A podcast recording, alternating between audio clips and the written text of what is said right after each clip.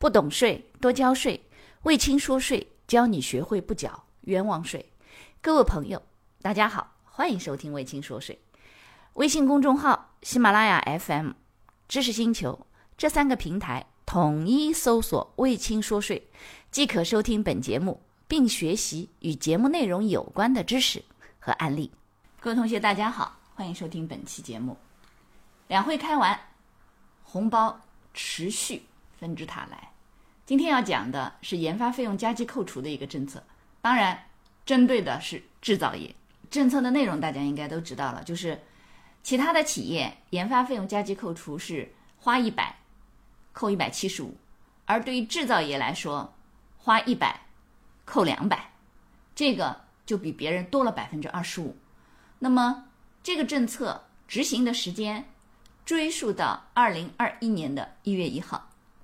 它和增值税小规模纳税人这个十万免税提到十五万免税不一样，那个政策呢是从四月一号开始执行到二零二二年十二月三十一号，也就是只有二十一个月，一年再加九个月，对吧？二十一个月。但是这个政策对于制造业研发费用加计扣除提到百分之百，只有开始的时间，没有截止的时间，所以它意味着这个政策。将会长期有效，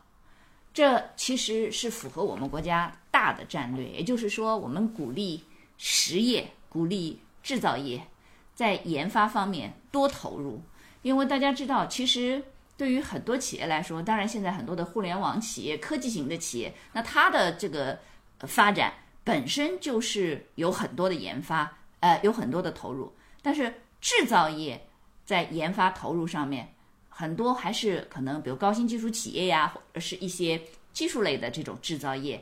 呃，它会投入比较多。但其他的行业投入还没有那么大，并不是所有的制造业都会在研发上面有比较大的投入。所以呢，为了鼓励研发的投入，因此呢，这个政策将是一个长期性政策，而不是个阶段性政策。因此呢，这种政策我们也称之为叫制度性安排。那么。财政部、国家税务总局二零二一年第十三号公告很清楚的是说，制造业开展的研发活动从二零二一年起，实际发生额的百分之百在税前加计扣除，形成无形资产的，也是二零二一年一月一号起按照无形资产成本的百分之两百在税前摊销。那这一点实际上跟其他的政策是一样，只是比例不同。那这里就有一个问题了。什么是制造业企业？那有人说，汪老师，我们是个工厂，我们工厂呢自己买了材料，或者是买了半成品，然后呢加工对外销售，那不就制造业吗？对，是制造业。当然呢，我们工厂有一个问题，就是因为自己的产能有限，但是呢我们在渠道这边关系比较好，所以呢我们自己生产的东西，比如说今年自己生产卖了两千万，但是呢。我们还从别人这边买了我们同类型的产品，一起卖给我们的客户，买进来同类型的产品，我们买了三千万，这样的话呢，总共给客户开了五千万的票，销售五千万。那请问，这样类型的企业，它算制造业吗？特别提醒，税法当中所称的制造业，它可能说。和其他的部门呢，稍有一点点区别。首先，第一个，它的范围，制造业的范围肯定是按照国民经济行业分类那个国标杠 T，对吧？斜杠 T 四五七四杠二零一七国民经济行业分类这样一个这个文件来执行，说，哎，它到底属于制造业的这个范围？但但但，税法当中的制造业肯定是指说。以制造的业的业务为主营业务，那么享受优惠的当年，你比如说你今年二零二一年，你要享受这个政策加研发费用加计扣除百分之百这个政策，那么要求说你主营业务的收入要占到收入总额的百分之五十以上的企业，所以如果你有工厂，你在工商登记的时候也属于制造业。并且呢，国民经济行业分类的时候也属于制造业，但你的销售收入，你一年的总收入，就像刚刚举例子说，你自己产品生产的销售收入是两千万，你从外面买进来以后再卖掉的是三千万，那你想一想，你自己以制造业为主营业务所占的收入的占比只有百分之四十，不到五十。这种情况下，即便你在行业分类的时候说我归类在制造业，但是从税法的角度上你是不符合规定的，因此你就不能享受这个加计扣除百分之百的政策。当然要特别注意一点，如果你的业务当中有制造业，再加上像刚刚这种还有批发零售啊，其实你是买进来再卖掉，批发零售这种行业，这种这种业务，那你要特别小心啊。在行业归类的时候，从税法的角度上来讲，是你的主营业务的收入占总收入占比超过五十，你会被归在哪个行业里头？它和我们国民经济行业分类的那个还有一点差异。那么，如果按照之前的研发费用那个核心文件财税二零一五年一百一十九号文的规定是说，里面有一个负面清单，它的第四条不适用税前加计扣除政策的行业当中，批发零售业。那么要注意，也就是说，像刚刚我们举的那个例子当中，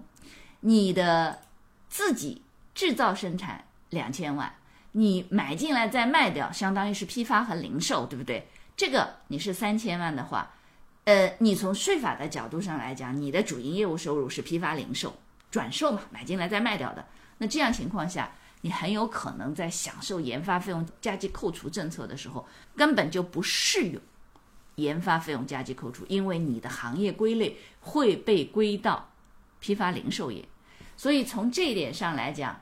大家也要特别注意你的那个收入结构的问题啊，因为如果收入结构上归类有问题的话，它不是纯按照那个国民经济行业分类的，因为税法有税法的一个要求，所以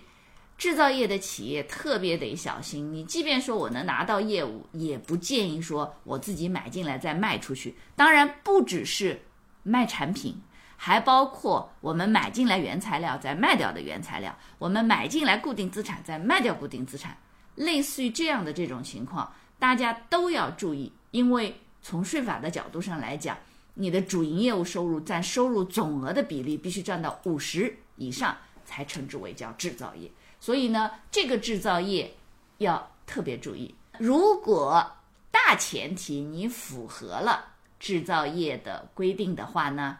那么你，你看现在已经是二零二一年的四月份了，已经是第二季度了。那么也就意味着说，如果你在预缴所得税的时候呢，第二季度你也你也不要填了，因为呢，你到第三季度，呃，申报当年第三季度按季预缴或者是九月份的所得税的时候呢，你可以选择上半年的研发费用加计扣除，直接填报享受就行了。那么。呃，你也可以说我我第三季度或者到九月份的时候呢，我不申报，我到年底汇算清缴的时候一并申报也 OK 的，也 OK 的。当然啊，如果你在第三季度预季度预缴或者是九月份按月预缴的时候呢，你一定要做好。第一，你要判断自己是属于制造业，这个特别要注意啊，这个收入的结构的问题。第一是属于制造业，第二呢，你就自行填报，并且呢，你的相关的这个资料留存备查就可以了。所以呢，这里也特别要提醒你们，在享受的时候呢，其他的相关加计扣除的政策口径和管理的要求呢，就按照这个财税二零一五年的幺幺九号文和财税二零一八年的六十四号文，这是委托境外研发。那么相关的这个政策的口径来执行就行了。也就是说，实际上的调整主要就两个：第一，主营业务收入占比确定你是否属于制造业；第二，如果属于加计扣除百分之百，主要就是这两个大条的内容。那么至于说你是从第三季度开始享受，还是说你你到年底享受，这个可以自己选择。反正不论哪一种，都必须是。自行判断申报享受相关资料留存备查，这里要特别注意。那么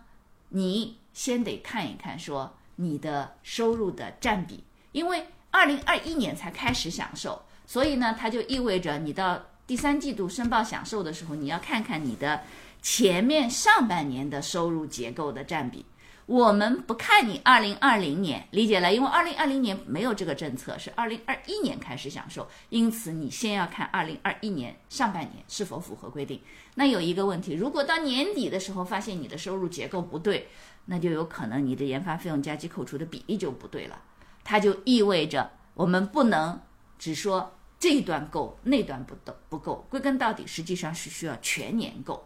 理解？好了，那么这个政策在。执行或使用的过程当中有什么不清楚的，可以在课程下方留言，也欢迎到知识星球啊，呃，魏青说水的公号啊，哎，去跟老师交流和沟通。好，谢谢收听，感谢你的收听。如果觉得我的课程对你有帮助，欢迎给我点个赞，并且呢，把这个课程可以转发给你的同学呀、朋友啊、同事啊，甚至老板，让更多的人了解和掌握税务的知识。不懂税。一定多交税，所以听卫青说税，不缴冤枉税。